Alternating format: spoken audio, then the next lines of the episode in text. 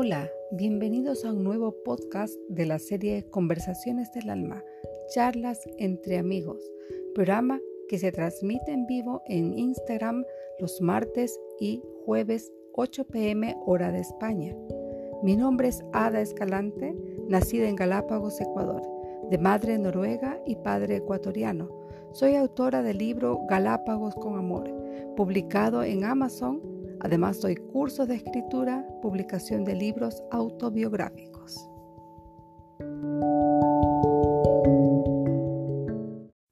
Bienvenidos a un nuevo episodio del podcast Conversaciones del Alma. Hoy tenemos como invitada a Basti Álvarez desde Chile. Muy buenas noches. Feliz martes. Hoy día 14 de septiembre. Voy a esperar un momentito a que se conecten y les dé aviso Instagram. Eso, ahí dice, espera. Hola querida amiga Narcisa, ¿qué tal? Buenas noches. Bueno, esperaremos un momentito que les dé las notificaciones Instagram a las personas que me siguen para... Hola Mariluz, tanto tiempo, Milvia querida. Gracias por la conversación de hoy. Súper. Me avisan si me escuchan, por favor, porque cambié de dirección el teléfono y... Hola amiga. Bueno, hoy día hay una invitada desde Chile y estoy un poquito con expectativa porque me estaba preguntando si era por Zoom. Hola Gloria, ¿qué tal? Buenas noches. Gloria Andrea. Y me dijo, le digo, no, no estamos por Zoom, es por Instagram, en directo, por medio del teléfono, así que pilas, pilas, pilas. Bueno, ella tiene un libro bien especial y ya lo van a escuchar en poco, poco, en breve, en breve. Bueno, queridos amigos, les vuelvo a anunciar como siempre. Aquí está mi libro del año pasado. No se olviden los que no lo han leído, léanlo, porque si no leen este, no van a poder entender mucho de este. sí lo van a entender, pero hola Basti, buenas noches. Pero van a ver muchas cosas en este libro que me refiero al libro anterior y si no has leído el primero, como que te vas a quedar con un poquito de dudas, bueno, ¿qué pasó? ¿Por qué esto? Pero por lo menos léete este, porque este es súper, súper especial, no porque lo haya escrito yo. El tema es un tema duro, durísimo. Muy pocos lo hablan. Poquísima gente ha escrito. Los, la gente que escribe sobre esto son doctores, son psicólogos, son médicos pero personas que han pasado por esto no lo escriben porque es doloroso. A mí me costó muchísimo escribirlo y tenía muchísimas dudas si publicarlo o no, o qué tanto voy a escribir. Pero hubo un momento que dije, no, esto tiene que servirle a alguien. Y tomé la decisión de que sí, lo voy a escribir. Así que la mayor parte de la gente que me, que me ha dado un, una retroalimentación del libro, me he dado cuenta que ha sido sincera porque se nota la manera como lo dicen y ha impactado mucho porque es cruda, es una realidad muy cruda, no lo he empacado en flores, lo he contado tal cual fue. Me he evitado de contar muchos detalles porque no venían al caso, pero los detalles que están ahí es para que se den una idea de lo fuerte de lo fuerte que fue lo que sucedió. Si tienes intriga de saber qué sucedió, eh, vives en Noruega, me lo puedes comprar a mí, si no, por medio de amazon.com, lo buscas por mi nombre, Ada Escalante, o por el título Cuando tu boca calla, el cuerpo habla. No se olvide. Bueno, mi querida amiga Basti ya está aquí, campeona, gracias Milvita, te quiero mucho. Ya está aquí, la vamos a hablar conmigo porque tiene algo muy interesante que contarnos hoy. Basti vive en Chile, o sea, ella es chilena, vive en Chile y ahorita tienen ellos cinco horas de diferencia, así que estamos en un buen, buen horario. Son las cinco de la tarde en Chile en este momento. Así que ojalá que Basti encuentre el botón para aceptar la invitación y ya estaríamos en... Bueno, todavía parece que no. Ahí estás, ahí estás, ahí estás. ¡Ay! Basti, gracias, gracias, gracias, qué linda. Pensé que no ibas a poder, pero ahí estamos. Campeonas. Casi, casi, casi corriendo por el trabajo, pero ya estamos aquí. ¿Cómo estás, Ada? Qué gusto. Lindo, muchas gracias por aceptar mi invitación, qué, qué honor realmente tenerte aquí. Y ya me estaba presentando yo un, ratito, por lo menos, hablando de mi, de mi uh, hermoso bebé, mi nuevo bebé, está ahí, listo. Debería para estar por llegarme a mí también. sí. Debería sí. estar por llegarme. La diferencia. Sí. Bueno, va a demorar un poquito por lo de que es Chile, por el problema de la pandemia y todo, pero, pero te va a llegar. Pero bien, Aunque tenga bien. que yo ir a Chile a entregarte, te, lo va, te va a llegar. Bienvenida. Gracias. Bienvenida. Bueno, querida Basti, les he dicho solamente a mis queridos seguidores que tú eres chilena y vives en Chile, porque hay mucha gente que es mexicana, vive en Estados Unidos y así diferentes, pero tú estás en Chile y quiero que tú te presentes quién eres tú, quién es esa Basti que ha escrito un libro. No les he dicho a nadie de qué se trata, así que estamos, pero... Uh. sí, bueno, nacida y criada en Chile, soy una mujer independiente, trabajo porque la vida es muy cara. Tengo dos hijos adultos ya, soy abuela de una hermosa nieta de un año. Y bueno, esto de escribir fue algo que se fue dando desde siempre. Siempre he sido como amante de los lápices y de escribir un diario de vida a mis casi 52 años. Todavía lo escribo. Y empecé desde muy niña a escribir eh, poemas. Recitaba en el colegio, luego recitaba en la iglesia y fui escribiendo. Y en este asunto de, de lo que es la pandemia, que para mí es, es algo tan insólito que estamos mm. viviendo en el mundo, empecé a escribir algo para gente con criterio formado. es, es casi una humorada. Es casi una humorada. Y empecé a escribir cosas algo similar a, a lo tuyo en, en, otra etapa, en otra área, digamos. Sí, Hay sí. muchas cosas que la gente no se atreve a hablar. Mm. Hay cosas que la gente no se atreve a contar. Hay cosas que, muchos tabúes, somos mm. criados, en especial los latinos, en una, en una cultura bastante pacata. Entonces, mm. si encuentran a una mujer que es como muy open mind, muy abierta de mente, lo primero que se hace es censurar esto y no sí. hablar. Yo empecé a escribir porque eh, he sido, la vida me ha dotado de una imaginación increíble. Dije, ¿por qué no escribirlo y compartirlo con alguien más? Bueno, estoy en el proceso de publicar mi libro ahora. Mi libro son cuentos eróticos. Mm. Y la verdad es que es increíble que ha tenido bastante aceptación de parte del entorno, los conocidos y los no conocidos también, que cuando hice la preventa ya empezaron a preguntar de qué se trataba esto. Y la verdad es que hay una, una cantidad de gente que está un poco eh, cansada de leer literatura romántica, cansada de leer eh, dramas, películas de acción, ciencia ficción, qué sé yo, y un poco de erotismo que le dé un poco de sazón a la vida no está nada de mal.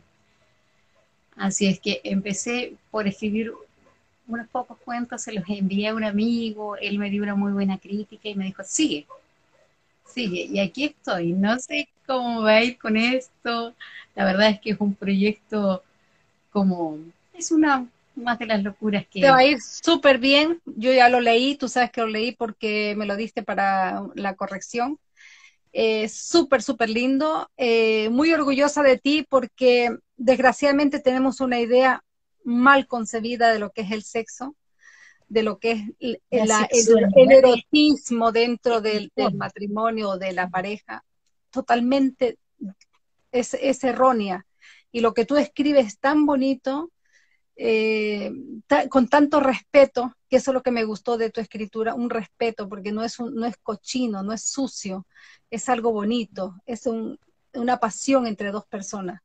Y Por ahí alguien me dijo, me dijo que por qué no era más sucio. Y yo me salió así como del alma, no, no, no, yo no escribo pornografía, yo escribo erotismo, que es el encantamiento, es, la complicidad entre dos personas, entre, bueno, ahora hay una diversidad enorme y hay otras cosas que a nosotros por nuestra edad no nos cuadran, no nos vienen, pero el mundo es un mundo que está en constante cambio y por el hecho de estar en constante cambio, también hay una arista de gente que este libro le viene bien, es, eh, son vivencias, son complicidades, son culpas que muchas veces sentimos sin que sean, eh, sin que haya razón para sentirse culpables en esto. Mm. Esto de, escribir eh, erotismo es reavivar el encantamiento que muchas veces se pierde por el sistema de vida que hoy mm. tenemos,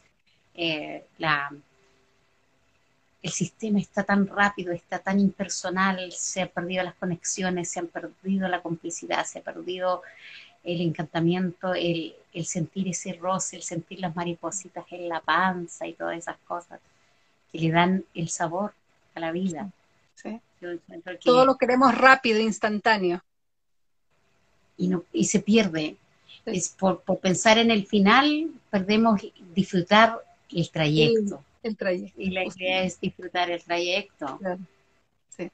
No, lindo. Yo te digo que no puedo desvelar las cosas que están ahí porque no ha salido el libro a la luz todavía, pero lindo, me gustó muchísimo y como tú dices, son temas que la gente no lo habla porque tiene esa, vergüenza de hablar acerca del erotismo dentro de la pareja, porque es como que, uff, no, eso está detrás de la puerta, eso no se habla, pero es parte de la vida, o sea, nosotros somos nacidos para, para tener sexo, o sea, sería raro.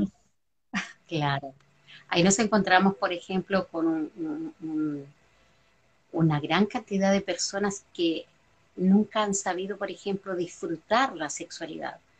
No tienen idea de lo que es un orgasmo, nunca lo han sentido y lo ven como algo tan pecaminoso porque además la religión juega un rol bastante importante en esto. Mm. Nos enseñaron que el sexo era pecado, que era malo, que nos iban a castigar, y, hay un proceso que vive todo ser humano que es el despertar cuando empezamos nosotros en nuestra adolescencia con los sueños húmedos y nos mandan al psicólogo porque no es correcto, cuando es parte de nuestra formación, cuando ahí estamos definiendo si vamos la identidad. a mm. la identidad, si vamos a disfrutar de esto sanamente sin agregarle el adjetivo eh, pecaminoso, porque no es pecado, o sea, así como yo miro y disfruto del aire, disfruto de un paisaje verde, de aguas cristalinas, también puedo disfrutar porque aquí hay algo súper importante. Dios, para las personas que somos creyentes, nos creó perfectos y nos creó con la capacidad de sentir. Eh, podemos estar tristes, podemos estar contentos, podemos estar cansados, podemos estar con mucho ánimo, y, como Dios nos creó, también nos creó con la capacidad de disfrutar eso. Todo en exceso hace mal, todo en exceso. Hmm. Por eso es que mi libro no es pornografía, mi libro es erotismo, es sexualidad, es sensualidad, es encantamiento, es eh, travesura, pero ¿qué es lo bonito? Eso es lo bonito, porque tú hablas de la religión, y es justamente eso, cuando lo vuelven pecaminoso, es cuando se vuelve sucio. Porque como es malo, es pecado, entonces buscan en otro lugar las cosas erróneas.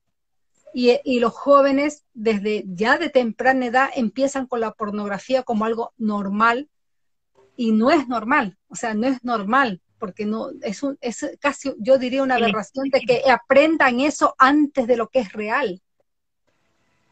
Es el extremo el que finalmente hace mal, porque hace mal. O sea, nosotros vamos a, a disfrutar una buena copa y vamos a celebrar y vamos a brindar.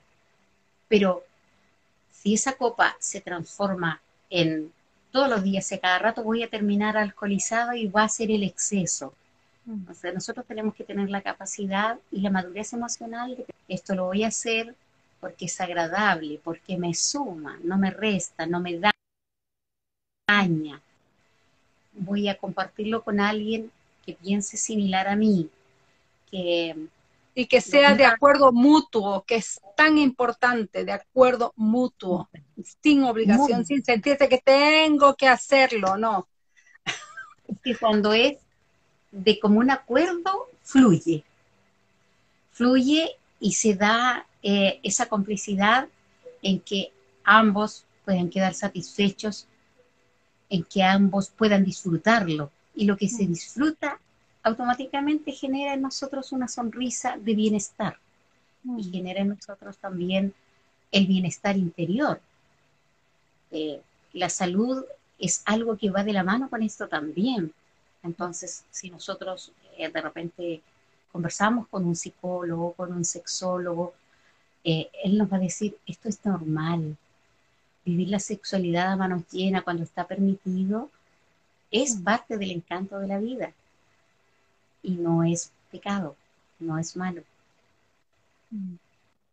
Qué pena, qué pena que la sociedad todavía en el día de hoy exista esto como un tabú. Es increíble que venimos arrastrando tantas generaciones con esto que no, la mujer tiene que complacer al hombre y listo, y ya el hombre solamente para procrear con su mujer y el resto anda afuera y haz lo que te da la gana. Entonces, triste, porque podría ser algo hermoso. Y precisamente por eso hoy nos encontramos con personas que no tienen identidad sexual, porque ya no saben qué es lo que les llena el alma, qué es lo que les satisface como para sentirse tranquilos, dormir tranquilos. Eh, estamos insertos en una sociedad donde hay que encajar de acuerdo a los cánones que la sociedad nos impone. Mm. Y dentro de los cánones está, por ejemplo, que la mujer se vista de esta o cual forma, que actúe de esta o cual forma, aunque no sea malo, pero como la sociedad dijo, ah, no, es que esto sí y esto no, mm. finalmente terminamos eh, sintiéndonos prohibidos, eh, sintiéndonos que tenemos restricciones, que no podemos vivir como nosotros quisiéramos, sin dañar a nadie, como siempre lo he dicho, sin daños a terceros, yo puedo vivir mi sexualidad a manos llenas, con quien decida compartirlo conmigo, sin necesidad de dañar a nadie. Y en esa, eh, en esa postura es cuando nosotros empezamos también a educar por medio de las letras a la juventud, a que la juventud busque una identidad y a que la juventud no se vaya a los excesos buscando llenar ese, ese vacío que tienen de alma, mm. porque no voy a hacer esto porque a lo mejor le puede parecer mal a alguien o porque puedo ser castigado Mm. sino más bien eh, que su intimidad sea propia, sin dañar a nadie, que su identidad sexual sea satisfactoria para estar bien consigo mismo, para estar tranquilos.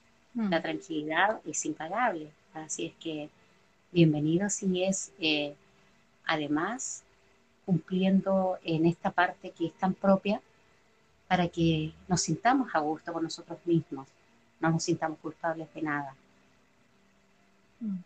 ¿Tú crees que eh, el sistema educativo está enseñando eh, incorrectamente a los jóvenes acerca de la sexualidad? Bueno, estamos justamente en un momento en que está cambiando muchísimo esto. En, en mi etapa escolar, por ejemplo, se enseñaba cómo era la procreación, cómo se, se juntaba el óvulo con el espermatozoide para dar vida a un nuevo ser humano. Hoy en día se está enseñando que los niños puedan escoger si quieren ser hombre o mujer. Se está dejando de lado los genes. Cuando mm. nosotros nacemos, cada célula de nuestro cuerpo dice si yo soy hombre o soy mujer. Cada célula de mi cuerpo. O sea, eh, hay hay algo genético que no se puede modificar a voluntad. Mm. Entonces, si bien es cierto, yo puedo hacer con mi cuerpo lo que yo quiera mientras no dañe a nadie, es una decisión que uno la tiene que tomar a conciencia una vez que ya tiene su criterio formado. Mm.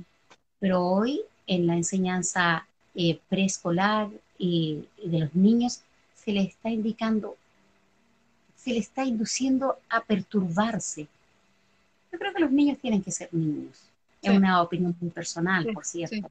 Los niños tienen que ser niños y que ellos decidan cuando estén. Nosotros somos adultos y tenemos que orientarlos. Mm. ¿Por qué la mujer puede engendrar un hijo y tenerlo en su vientre y por qué un hombre no? Mm. Porque genéticamente no está habilitado, no está hecho, no está fabricado. El hombre, el hombre puede engendrar un hijo, pero no llevarlo en su vientre, porque no, no tiene eh, útero, porque no tiene las hormonas en su cuerpo para hacer crecer un nuevo ser humano. Eso lo tenemos solamente las que somos mujeres. Entonces, yo creo que a los niños hoy en la etapa escolar hay que orientarlos. Mm. Orientarlos y que ellos, a su debido tiempo y cuando ya tengan la madurez emocional, ellos decidan si quieren seguir esta u esta otra conducta sexual. Mm. Pero en la educación hay que eh, enseñar lo que genéticamente está probado por lo demás. Mm. Que no existe el gen, por ejemplo, eh, homosexual, eso ya está probado. El gen homosexual no existe. Existe el es una decisión nada más. Mm. Es una decisión. Entonces, el joven, cuando ya despierte la vida sexual, va a experimentar montones de cosas Mira, aquí me hace mucho ruido una, un consejo que me dio una mm, religiosa colombiana hace muchos años. Dice que cada vez que llegaban las chicas al seminario, al convento, para hacer su foto y dedicarse al servicio religioso, ella les invitaba a que pololearan. pololeen primero, pololeen que más puedan. Y una vez que ustedes hayan probado lo otro, decidan, pero decidan a conciencia, no se hagan montos porque, quieren, porque quieren realmente. Mm. Correcto. No por escapar de nada. Claro, que no, no, no se podía ser religiosa porque la abuelita quiere tener una nieta religiosa. No, la religiosa tiene que ser ella porque ella lo decidió.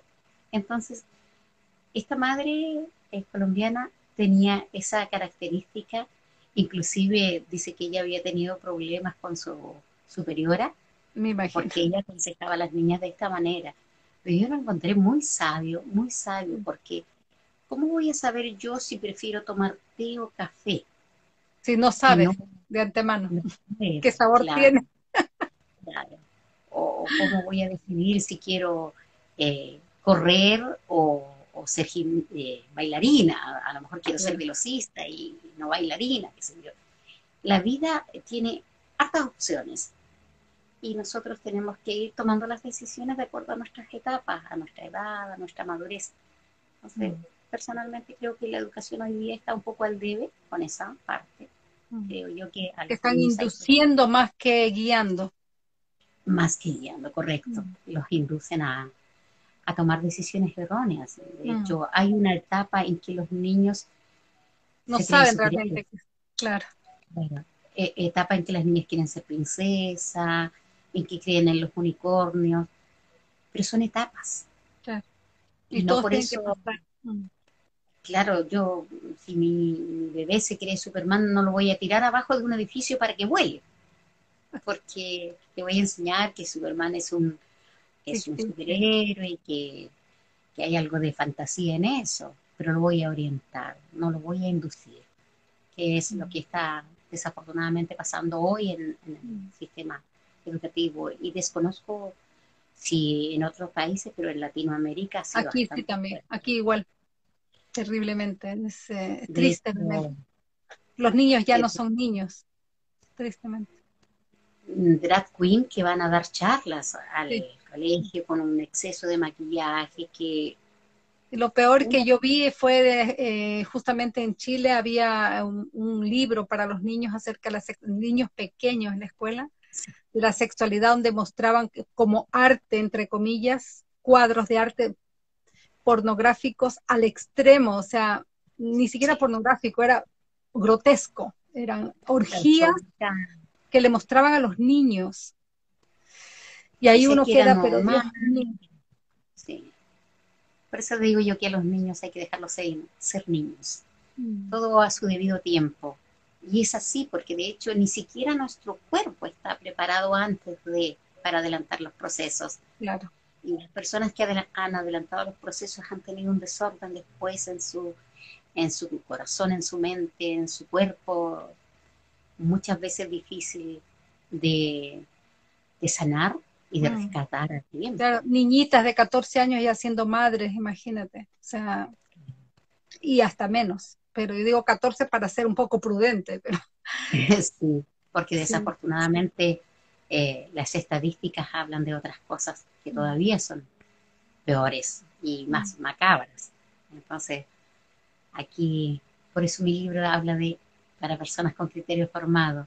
Mm. Bueno, lo puede leer el que sepa leer, de 18 y hasta 99 años o más, si es que, si es que se puede. Pero me encanta porque tú lo, lo, estás enfocando de una manera tan bonita eh, romántica al mismo tiempo de que es real, una cosa real, sin pasar, sin ser, como dije antes, sin ser grosero ni, ni pasarse de la línea, pero muy bonito, muy, muy especial. Así que yo, el momento que salga el libro, por favor me avisas para anunciarlo también en mis redes, porque yo creo que se necesita ese tipo de cosas, que ya nos cambiemos un poquito el chip de estar pensando demasiado cuadriculado o a la antigua, como dicen, todo es malo, todo es pecado. Y, no es así. hay gente que hasta casados no disfrutan del, del sexo. Claro. Hay muchas mujeres que han tenido hijos y nunca han sabido lo que es un orgasmo, qué es sentirse eh, deseada o, deseada. o vergüenza de pedir algo. O desnudarse delante del marido porque le da vergüenza, imagínate. Sí. Llevando casados 50 años y ni siquiera se han visto desnudos porque, Dios mío, que además, además los medios nos han metido en el entre ojo y ojo y el cuerpo perfecto, la imagen perfecta, entonces hacen que nosotros, siendo seres humanos perfectos, creados con dos brazos, dos piernas, nos sintamos diferentes, nos sintamos feos, nos sintamos... Y queremos calzar en un molde que no existe. Y, finalmente es eso, no existe, porque uno ve una muchacha muy buena moza en, televisión, pero esa muchacha buena moza en televisión está eh, arreglada, muy arreglada, photoshopeada, toda... Y la celulitis es parte de la vida, eh, la flacidez es parte de la vida, las estrías eso es de mujeres normales. Mm. Pero a nosotros nos enseñaron que no, que la piel tiene que ser casi sin poros. Y no, la piel tiene que tener poros. Sí, por si uno respira. Claro, por, no por dónde respira.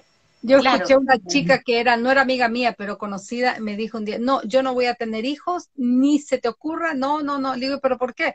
No, imagínate, me va a desfigurar. Y dije, ¿ah? Y tú piensas que no te vas a desfigurar después de 30, 40 años. O sea, vas a tener el mismo cuerpo a lo que los 20, a los 50. Olvídate. Por más ejercicios que tú hagas, es ley de gravedad. Se va a caer. Se va a caer, se va a caer. Todo lo que está arriba en algún momento tiene que bajar. Y definitivamente el cuerpo también. Sí, parte de la ley de gravedad. Sí. Además que el cuerpo va envejeciendo, nos salen las canas, se nos se nos va eh, secando la piel, porque eh, la juventud dura súper poco y, la, vejez es mucho más larga, pero es que la vejez no es solamente eh, que el cuerpo se deteriore. Si nosotros aprendiéramos a disfrutar cada etapa de nuestras vidas, viviríamos nuestra adultez de manera diferente, mm. nuestra vejez de manera diferente. Entre más mayores somos, más sabiduría tenemos, porque la sabiduría la dan los años. Claro. Y muchas veces buscamos en la abuela, en la tía mayor, el consejo sabio, porque ella tiene o la experiencia o la vivencia, o escuchó, y porque uno con los años aprende a ser también más mesurado, eh, no tomar decisiones a lo rápido, ser más tranquilo, pensar dos veces. meditar antes de tomar una decisión, precisamente porque ya vivimos la locura que es propia de la juventud. Ya nos caímos las veces que había que caerse y, la verdad es que uno tiene que ir aprendiendo de sus propias experiencias, porque a nadie le sirve la experiencia de los demás. No, muchos consejos.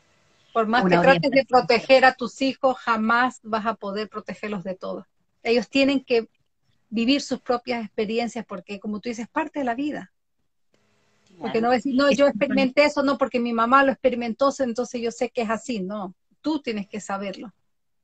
Como cuando las mamás queremos proteger a los hijos que no lloren por amor, pero no los podemos proteger del amor, no podemos eh, eh, sacarlos de esa etapa que tienen que vivir sí o sí. sé, para nosotros van a ser nuestros bebés, aunque estén grandes, aunque que ya hayan sido, eh, no sé, papás ellos mismos, para nosotros siguen siendo nuestros hijos, nuestros bebés, y vamos a estar ahí. Pero yo creo que el rol nuestro ahí es de estar eh, en continencia, o sea, esperando pacientes que ellos vengan y pregunten, necesito ayuda, ahí estamos. En vez de estar atajando, decir, no, que no te pase esto, que no te pase esto. No, si te pasa, te pasa, pero aquí estoy yo. Cualquier cosa que necesites, aquí estoy yo para darte la mano. Y ese yo creo que es el rol nuestro de, padres, de hacer eso, ¿no? Guiarlos en el principio y después estar ahí conteniendo. Es nuestra misión, es nuestra misión.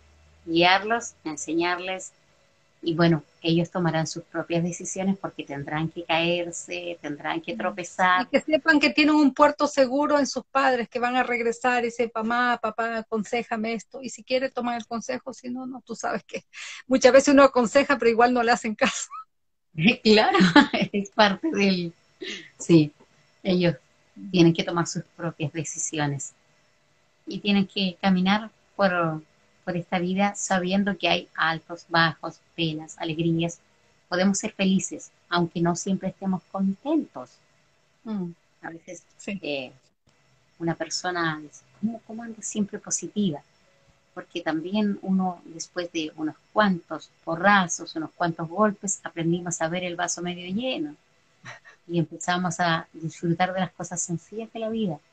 Desde el momento que empezamos a disfrutar de esas cosas sencillas y empezamos a ser agradecidos, la sonrisa se instala y vamos por la vida sorteando mm. los vientos, las tempestades, pero con otra actitud, sabiendo que esto, esto también pasará, como decía Scarlett O'Hara. Mañana será otro día.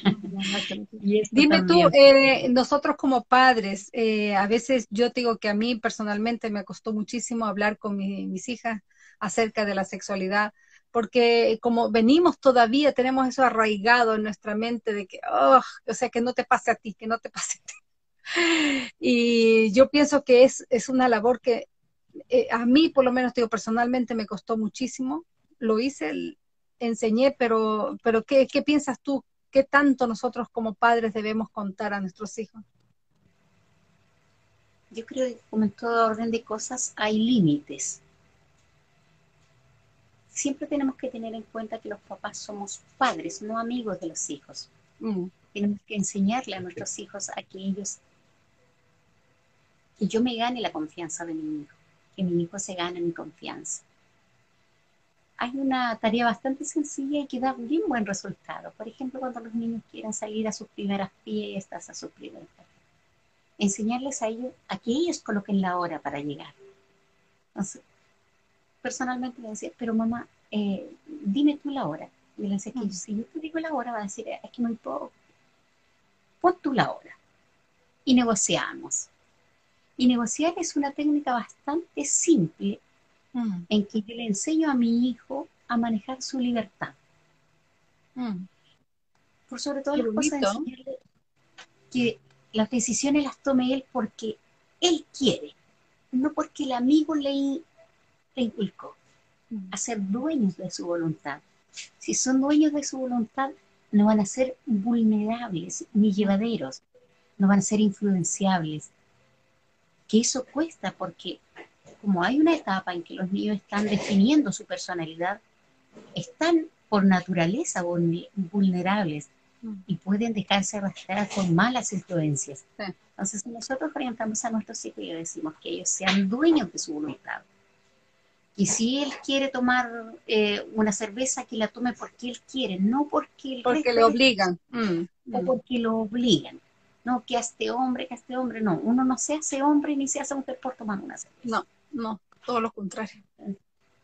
Entonces, enseñarles a que sean dueños de sus propias decisiones, a que tomen conciencia de los riesgos que esto puede tener o en qué me beneficia si le enseñamos a sacar los beneficios de todo lo que nosotros vivimos diariamente. Ellos van a ir tomando decisiones sabias. Y a veces nosotros como padres nos vamos a sorprender de los sabios que pueden resultar ellos mismos.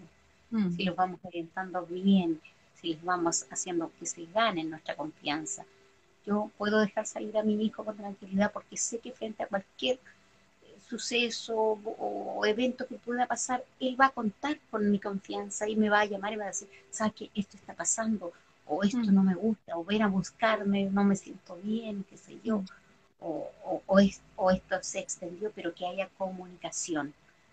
No amigos, porque los padres no podemos perder el rol de padres. Mm, padres son mm. padres y dentro de ser padre está ser fregado. Mm.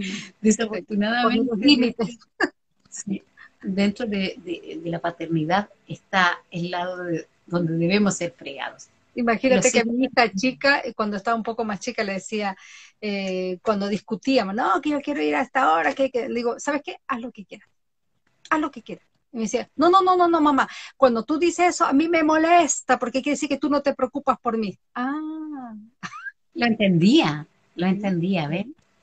Claro. Entonces lo peor que ella escuchaba cuando yo decía, bueno, haz lo que quieras, haz lo que quieras. Entonces, ya no, quería. no, y ahí no quería hacerlo, no, no, porque sabía que es como diciendo, ya, no, yo me despreocupo de ti. Y eso es, odiaba, odiaba que le dijera eso, no, no, no, dime tú la hora, mamá, dime tú, dime tú, dime tú, porque yo no. Claro. Y, ¿no?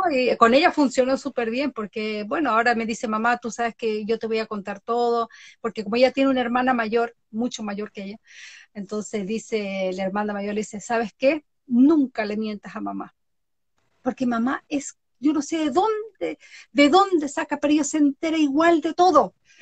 Y mejor que se entere de tu boca a que se entere por otro lado. Y ella ahora saca eso. No, no, mi hermana me dijo. Así que yo de una vez te lo digo, así que no andas ahí averiguando cualquier cosa porque ya te lo dije. Esa es la parte bruja que nos toca a las mamás. Bueno, todas las mamás algo de bruja tenemos, siempre sabemos. El sexto sentido, es como que algo te dice, mm, está pasando algo aquí, ¿no? y, casi siempre es verdad. sí, después ellos cuando ya son adultos, o nosotras mismos, cuando fuimos adultas, ah, por eso ella se enteraba, ahora la entendemos, ahora sabemos por qué lo hacía. Sí, la verdad es que dentro de, nuestra labor como padres, orientadores, educadores, formadores, está también ser papás fregados por el bienestar de ellos. Mm. Y ahí juega un rol bastante relevante esto de la sexualidad enseñarle las cosas a nuestros hijos por sus nombres, enseñarle las cosas, aunque suena fuerte y frío, pero fríamente. Mm. Acción y consecuencia. justamente. En algún momento le enseñé a, mis hijos, hay un momento en que nosotros ya vemos al niño que nos molestaba en el colegio un poquito más simpático. Ya no huele tan feo, ya no es tan pesado como era antes, lo empezamos a ver con otros ojos, porque está cambiando nuestro cuerpo, nuestra mentalidad.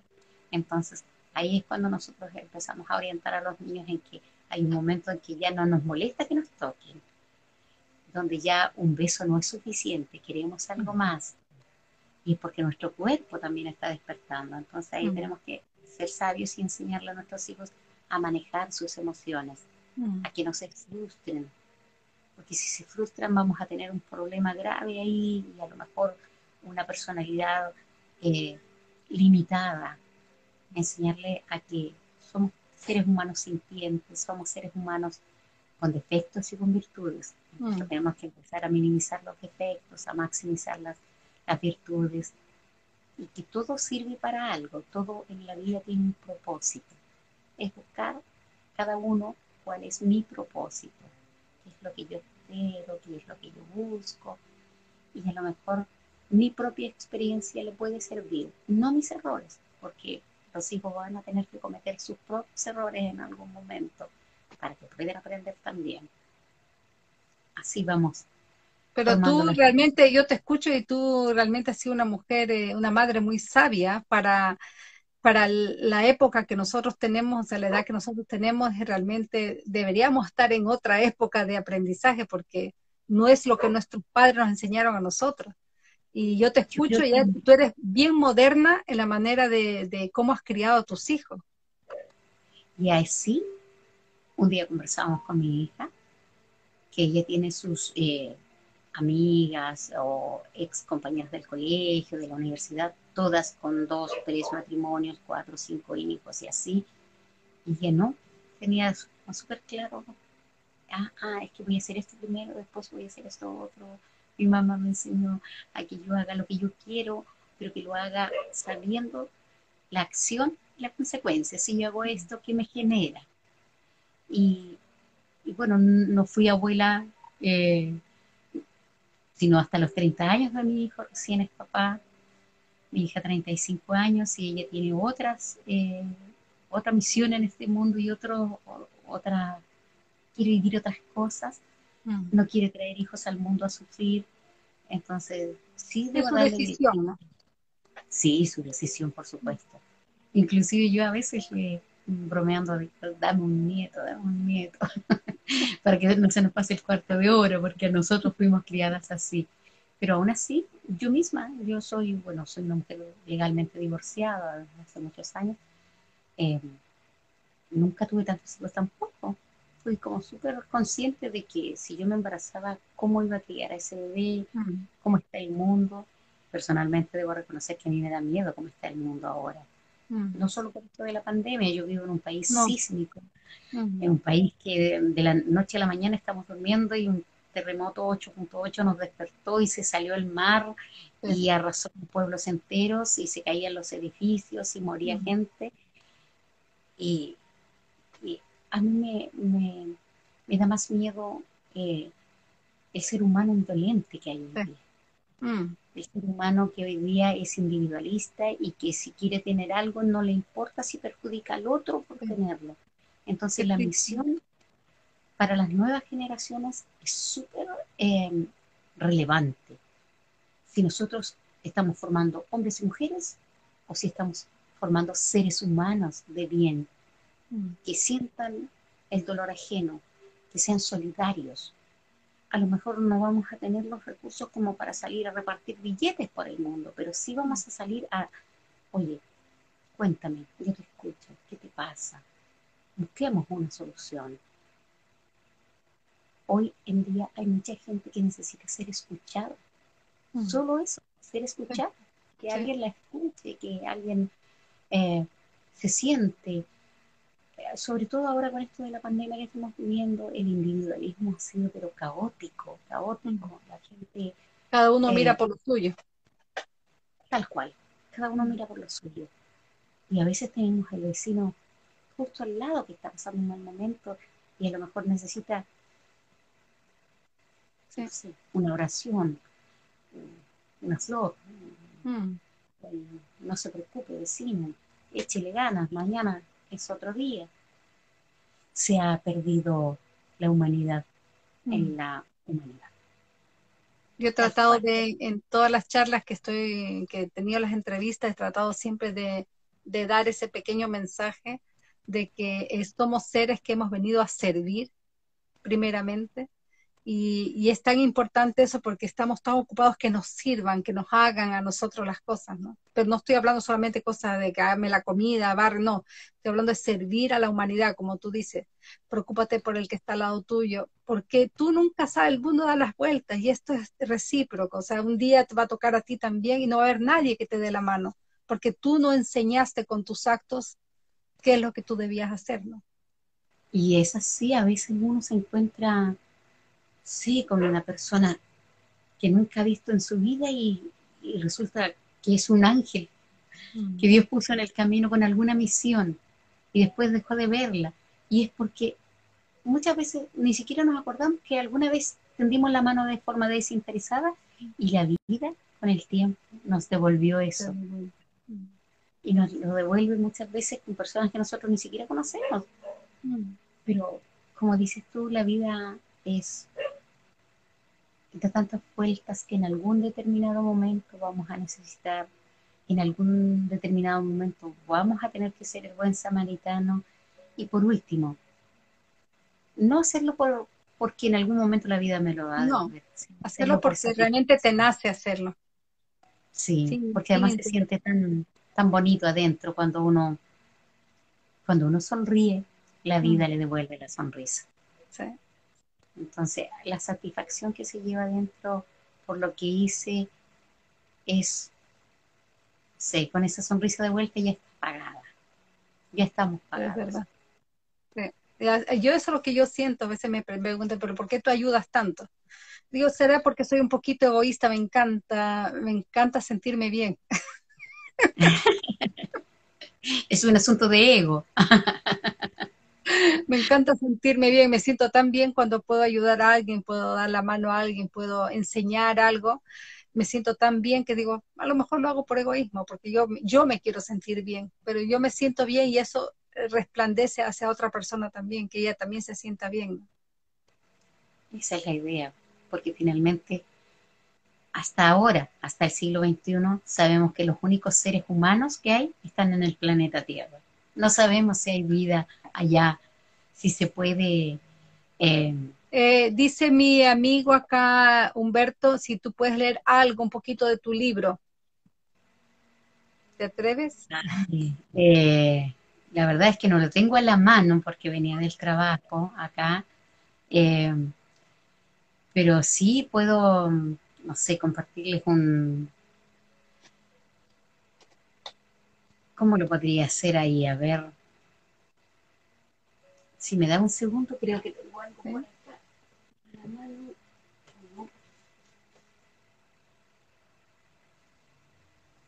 A ver si me permite. Solo un segundo, Sí, sí, sí. ¿Hay alguien ahí, algunas otras preguntitas que quieran hacer, aparte de, del curioso de Humberto, que quería saber de qué se trata? Súper linda. Primera vez que tengo una, una, persona que habla de este tema y así que ha sido súper, súper especial. A veces uno no sabe ni cómo abordar el tema, pero muy, muy lindo. A mí me encanta porque Basti es una persona preciosa y sé que lo que ella ha escrito lo ha escrito con tanto amor que, que realmente es lindo, lindo, lindo lo que, que sea un poquitito. un poco para acá porque viene el computador y vamos a ver si le podemos leer algo.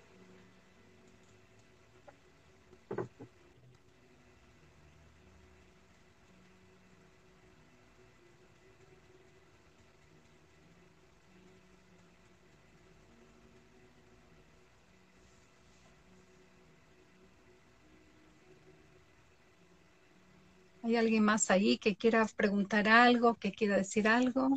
Están a tiempo antes que terminemos. Nos va, a, deleitar con un poquito de su libro, un poquito nomás, para que los pueblos lo compren y tengan ganas de leer. aquí tenemos un, uno que se titula Pepe Nostálgico. Pepe, es un seudónimo. El libro, el cuento es así. ¿Qué se hace cuando estamos privados de libertad y encerrados por cuarentena? Un virus detiene la vida tal cual la vivimos hasta ayer. En esta situación solo podré revivir en mi mente los momentos que compartí una vez. Quizás nunca se repita aquella alocada, salvaje y novedosa experiencia. Maldito virus, mil veces maldito ese caldo de murciélago que nos quitó de raíz los momentos. Es que si de vivencias agradables se trata, nada mejor que aquel donde te han dado los mejores polvos de tu vida. Hasta mis 45 años había tenido experiencia con mujeres de toda edad, y es que en la variedad está el gusto. Personalmente había tenido hasta hace unos días una vida sexual activa, pero sin excesos Ese jueves todo cambió y hoy solo tengo en mi memoria ese día en que tuve mi soñado y fantaseado trío. Vamos a dejarlo hasta ahí. déjalo, déjalo que se, que se queden con las ganas de leer más. Para que se queden con las ganas de seguir con la historia. La verdad es que estos son cuentos cortos, cuentos cortos eh, que están eh, básicamente hechos pensando en dar rienda suelta a la imaginación, en reavivar la pasión de, la pareja, el trío, eh, lo que quiera. Como dije anteriormente, la sexualidad está todo permitido si están de acuerdo todos. Mm. si, si es de mutuo acuerdo, si fuesen dos. Con respeto. Con respeto, de todas maneras. Por sobre todas las cosas, con respeto. Así es que ahí hay un poquito de, de lo que viene en el libro y espero ya, porque estoy en la parte final de la revisión, ya están corregidos, así es que... la semana entrante a lo mejor ya está subiéndolo, ¿verdad? Pudiera ser que ya esté subiendo. Estoy esperando solamente ahora que me digan si ya, está. Así es que... Qué lindo, lindo. Te auguro todo lo mejor y que sea este el primero de muchos, porque yo sé que vas a seguir, vas a seguir. Te va a picar el bichito y vas a seguir escribiendo, yo lo sé. Eh, la verdad es que uno empieza a escribir, pues hay momentos en que se inspira tanto que sigue, sigue, sigue, sigue y no puede parar. Eh, eh, he escrito en este libro vivencias de personajes que he ido sacando de, del mundo, de, ni siquiera son crónicas, porque no hablo en mí, de mí en ninguna parte, es solamente imaginación. Y le agradezco a Dios por tener imaginación. Le agradezco también a mi gato y a mi perro que me acompañan todas las tardes mientras escribo.